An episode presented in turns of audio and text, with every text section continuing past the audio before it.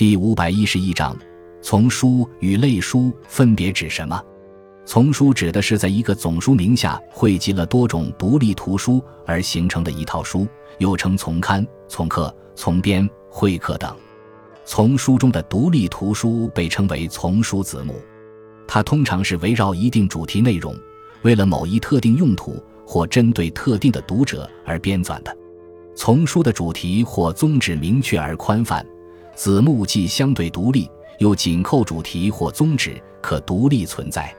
中国最早的丛书是南宋的《儒学景物》，规模最大的丛书是清代的《四库全书》。在古代，丛书大多是综合性的丛书，但现在随着科学文化的发展，出现了各种专门性的丛书。类书就是记录各门类或某一门类的资料。然后根据类别加以编排，以便于检索、征引的一种工具书。它基本上是按照天地人事物的模式进行编排的。三国时刘绍、王相等编的《黄览》是中国第一部类书。唐朝的《北唐书钞》是我国现存最早的综合性类书。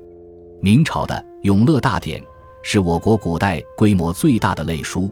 共两万两千八百七十七卷，一万一千零九十五册，三点七亿字，但今仅存七百多册。清朝的《古今图书集成》是现存规模最大的类书，共六千一百零九部，一万卷。